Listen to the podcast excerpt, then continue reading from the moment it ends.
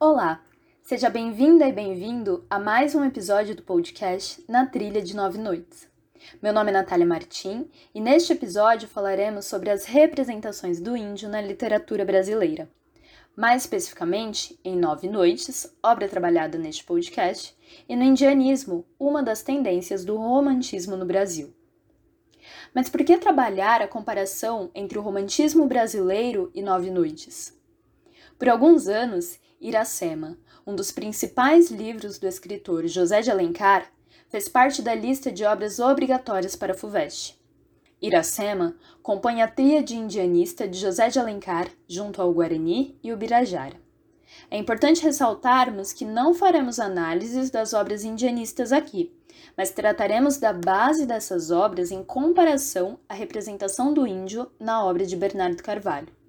Por isso, é importante que, Caso você queira se aprofundar nesse tema, procure por análises mais detalhadas e completas de cada uma dessas obras do romantismo. O indianismo nasce da idealização da imagem do índio. Isso significa que os autores apresentarão uma imagem harmoniosa e muito distante da realidade. Se nos atentarmos à história do Brasil, notaremos que o romantismo, enquanto movimento literário, nasce aqui em 1836 pouco mais de 10 anos após a independência do nosso país. Isso significa que após 300 anos de colônia, inicia-se o nosso período de independência. Esse período é também o início do romantismo e tem como uma de suas características o nacionalismo. O romantismo teve, então, uma função política: contribuir para a soberania da nação. Dessa maneira, não poderia haver a representação de um índio que atrapalhasse a imagem ideal que estava sendo construída.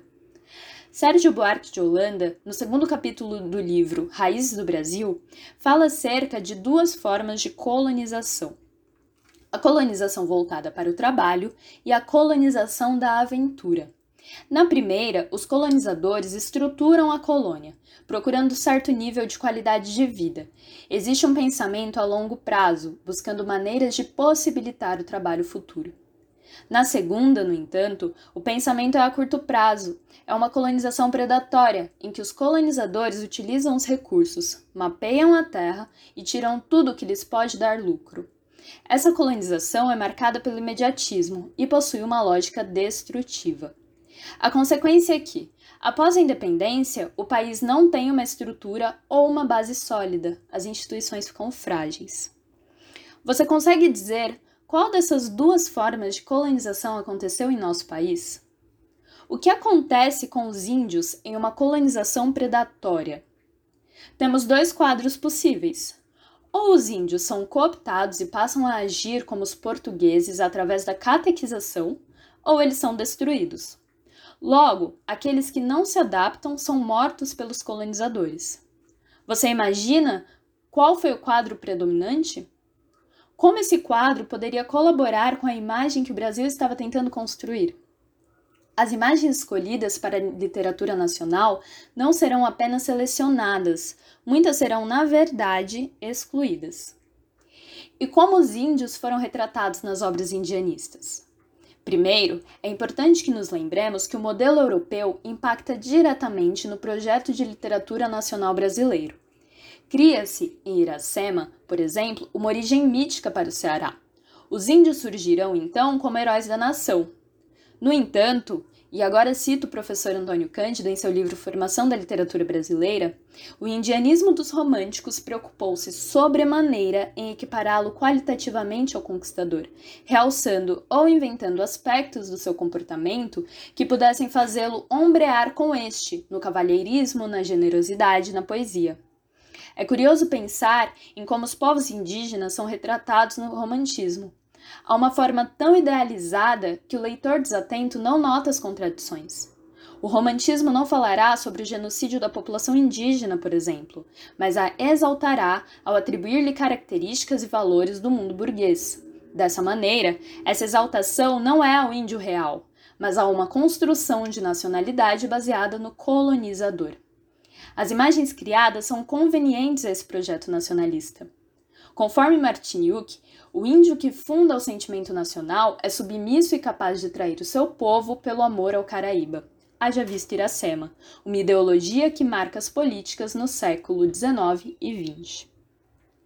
Para ilustrar tudo que estamos falando acerca desse idealismo, deixo no nosso e-book uma pintura de Antônio Parreiras, cujo título é Iracema. Caso você esteja nos ouvindo por outras plataformas, aconselho que acesse todo o nosso material, no qual nós deixamos uma série de links e materiais extras para que você possa acessar e aprofundar seus estudos. Essa pintura, por exemplo, faz parte do acervo do MASP, e já que estamos aqui em um podcast, eu não me aprofundarei na análise dela, mas deixo o link para que você acesse o site do MASP e ouça o comentário acerca deste quadro. O comentário tem apenas 4 minutos e acredito que possa enriquecer muito seus estudos sobre o tema. Nós entraremos agora em nossa obra de fato. Em Nove Noites, nós também teremos a relação do homem branco com os indígenas. Mas diferente do que acontece no romantismo, temos aqui uma tentativa de representação do real, não mais do idealizado, pois estamos falando de uma obra contemporânea existe algo extremamente importante para depositar a nossa atenção ao analisarmos a obra: a multiplicidade de vozes. Você já deve ter ouvido o episódio da Natália Renault em que ela fala sobre os narradores. Ainda que nós não tenhamos em Nove Noites essa tentativa de fazer com que o índio se molde aos valores eurocêntricos, a visão que temos do índio parte da visão do homem branco. Isso significa que eles serão retratados como pessoas que geram medo e grande estranhamento, não apenas nos antropólogos estrangeiros, mas também no nosso narrador jornalista, justamente pela marcação da diferença.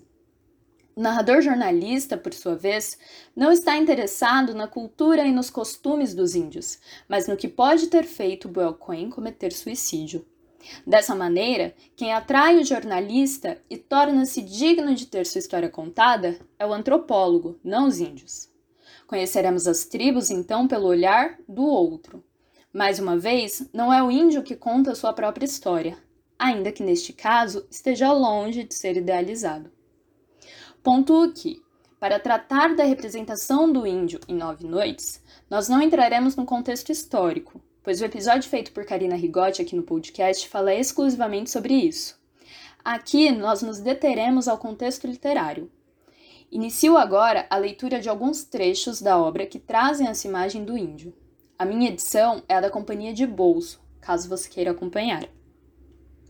Primeiro, note a diferença na descrição de Iracema, no romance de José de Alencar, e na descrição dos Trumá em Nove Noites. Iracema, a virgem dos lábios de mel, que tinha os cabelos mais negros que a asa da graúna e mais longos que seu talhe de palmeira. O favo da jati não era tão doce como seu sorriso, nem a baunilha recendia no bosque como seu hálito perfumado. Mais rápida que a corça selvagem, a morena virgem corria o sertão e as matas do Ipu, onde campeava sua guerreira tribo da grande nação tabajara. O pé, grácil e nu, mal roçando, alisava apenas o verde pelúcia que vestia a terra com as primeiras águas. Leio agora o trecho de Nove Noites, que está na página 48 da minha edição. O fato é que no começo, Quen achou os trumais chatos e sujos. Abre aspas. Dormem cerca de 11 horas por noite, um sono atormentado pelo medo, e duas horas por dia. Não tem nada mais importante a fazer além de me vigiar, uma criança de 8 ou 9 anos parece já saber tudo o que precisa na vida. Os adultos são irrefreáveis nos seus pedidos. Não gosto deles. Não há nenhuma cerimônia em relação ao contato físico e, assim, passo por desagradável ao evitar ser acariciado. Não gosto de ser besuntado com pintura corporal. Se essas pessoas fossem bonitas, não me incomodaria tanto, mas são as mais feias do Coliseu. Fecha aspas. Em Nove Noites, há um total desconforto de Brauquem por estar em meio aos índios. Notamos também que, da parte deles, não há nenhuma tentativa em modificar-se para deixar o antropólogo mais confortável. Além disso, é evidenciada a percepção de Quen sobre a aparência dos indígenas. Note que, em Iracema, a aproximação à natureza para descrever a Índia, característica do romantismo, não causa estranhamento, mas retrata o que é considerado belo, Mais uma vez, ressaltamos que em Nove Noites não há uma relação idealizada, não há o amor entre o homem branco e a mulher indígena. Há, na verdade, um choque cultural. Os índios não são o bom selvagem ou o homem gentil do romantismo. Veja, por exemplo, a descrição de ritos não comuns para pessoas externas à tribo. Leia um trecho do nono capítulo, páginas 49 e 50. Também parece ter ficado impressionado, tanto que me contou, ainda naquela primeira noite depois da festa em Carolina, que na passagem para a idade adulta, como um rito de iniciação, os meninos Trumai tinham o corpo inteiro esfolado com uma pata afiada de tatu. Era uma prova de coragem, uma recompensa e uma honra, embora muitos, apavorados e horrorizados, chorassem de dor durante o sacrifício, cobertos de sangue. Entre os Trumai, as cicatrizes eram muito admiradas. Os meninos de sete anos expunham com orgulho as marcas que as cerimônias lhes deixavam pelo corpo. Temos, por parte do jornalista, a seguinte descrição da casa dos Crarro que o hospedaram. Essa descrição está na página 81. Nove pessoas dormiam na casa. Como era tempo de seca, o verão deles, o casal dormia num giral debaixo de um alpendre lateral. As crianças ficavam em redes na sala onde também estavam pendurados os peixes secos com cheiro de podre. Sobravam mais dois quartos. Num deles ficavam as duas filhas mais velhas com suas crianças de colo. Não entendi direito onde estavam os maridos, se é que havia. Pendurei a minha rede no outro quarto. O chão era de terra batida. As noites eram um festival de sons íntimos, roncos, peidos e choros de criança. Na sala, os meninos nas redes se debatiam em pesadelos. Segundo Godet, o que predomina é uma percepção negativa das marcas mais significativas da alteridade dos índios. Seus ritos, sua comida, seus laços de parentesco. A recusa de ir em direção ao outro, em direção de suas singularidades radicais. A imagem, enfim, de um povo decadente, em processo de desaparecimento. Podemos dizer que, ao comparar a imagem do índio no romantismo brasileiro e na obra de Bernardo Carvalho, estamos lidando com extremos. Leiamos mais um trecho do romance que nos permite compreender esse processo de desaparecimento sobre o qual a professora Rita Olivieri Godet fala. O trecho está no 11º capítulo, página 64 da minha edição. Não entendia o que dera na cabeça dos índios para se, estabeleceram, para se estabelecerem lá o que me parecia de uma burrice incrível, se não um masoquismo, e mesmo uma espécie de suicídio. Não pensei mais no assunto até o antropólogo que por fim levou aos Crarro em agosto de 2001 me esclarecer. Veja Xingu. Por que os índios estão lá? Porque foram sendo empurrados, encurralados, foram fugindo até se estabelecerem no lugar mais inóspito e inacessível, o mais terrível para sua sobrevivência e, ao mesmo tempo, a sua única e última condição. O Xingu foi o que lhes restou. Conforme falamos no início deste episódio, esses índios tinham basicamente dois destinos. Ou eles se adaptavam à cultura do homem branco, ou eles eram destruídos. E podemos ver na obra de Bernardo Carvalho como essas tribos foram sendo negligenciadas e expulsas da própria terra, a ponto de precisarem viver em locais inacessíveis para que pudessem manter seus próprios costumes e cultura. Em determinado momento, o jornalista fala sobre índios que estavam morrendo ao beber das águas do Rio Vermelho. Tempos depois, descobriram que a causa do envenenamento era o lixo hospitalar de um hospital construído rio acima. Essa modernização toma espaço no processo de destruição das tribos. Após fazer a descrição sobre o local em que os índios viviam, o jornalista conta sobre uma chacina vivida pelos Crarro após o suicídio de Quen. Leio agora a página 65. Comecei a procurar informações sobre os Crarro pouco depois de ter lido pela primeira vez sobre o suicídio de Quen no artigo de jornal. Na madrugada de 25 de agosto de 1940, um domingo, um ano após o suicídio do etnólogo, a aldeia em que havia passado seus últimos meses sofreu um ataque de 11 homens armados com rifles, sob o comando de dois fazendeiros, José Santiago e João Gomes, do município de Pedro Afonso, na época pertencente ao estado de Goiás que arquitetaram a emboscada com minúcias de traição e perversidade, como vingança, para dar uma lição aos índios que roubavam gado. No cômputo final da chacina, que também teve por alvo outra aldeia, morreram 26 índios, entre homens, mulheres e crianças.